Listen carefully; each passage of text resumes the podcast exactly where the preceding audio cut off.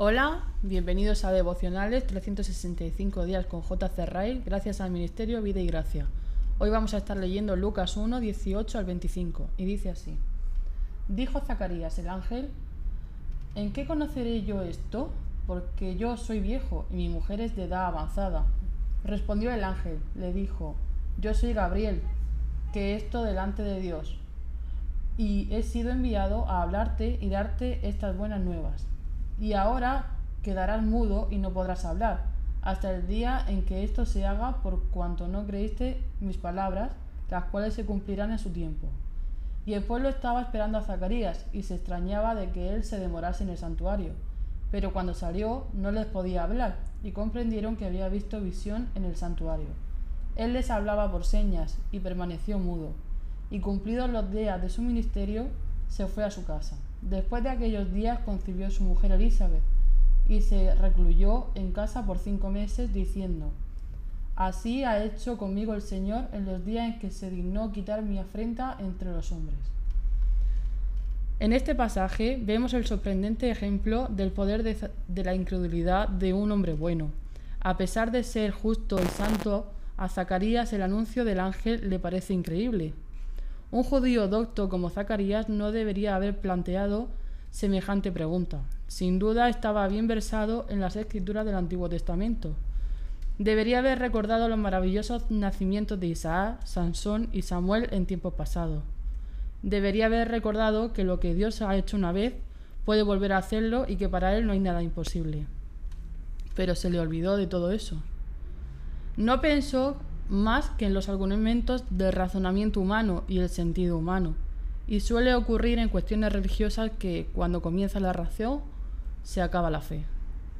Cuán pecaminoso es el pecado de la incredulidad a los ojos de Dios, versículo 20. Las dudas y preguntas de Zacarías le acarrearon un duro castigo. Fue un castigo acorde con la ofensa. La lengua no estaba dispuesta a hablar el lenguaje de la alabanza confiada, se quedó muda.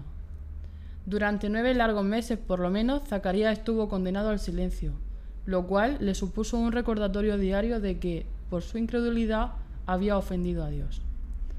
Pocos pecados parecen tan especialmente provocadores para Dios como el pecado de incredulidad.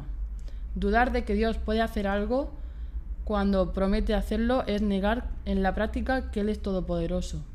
Dudar de que Dios vaya a hacer algo cuando ha prometido claramente que lo hará es pensar que Dios miente. Vigilemos y oremos diariamente contra este pecado destructor del alma.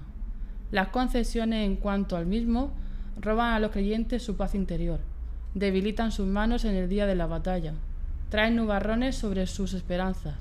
La incredulidad es la verdadera causa de miles de enfermedades espirituales.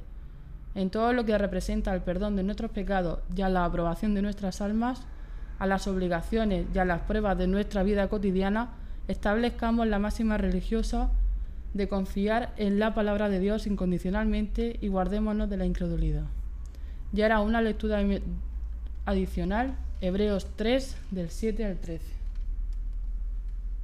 Y dice así, por lo cual, como dice el Espíritu Santo, si oyeris hoy su voz, no endurezcáis vuestros corazones como en la provocación en el día de la tentación en el desierto, donde se tentaron vuestros padres, me probaron y vieron mis obras cuarenta años, a causa de lo cual me disgusté contra esa generación y dije, siempre andan vagando en su corazón y no han conocido mis caminos. Por tanto, juré en mi ira, no entrarán en mi reposo. Mirad, hermanos, que no haya en ninguno de vosotros corazón malo de incredulidad para apartarse del Dios vivo.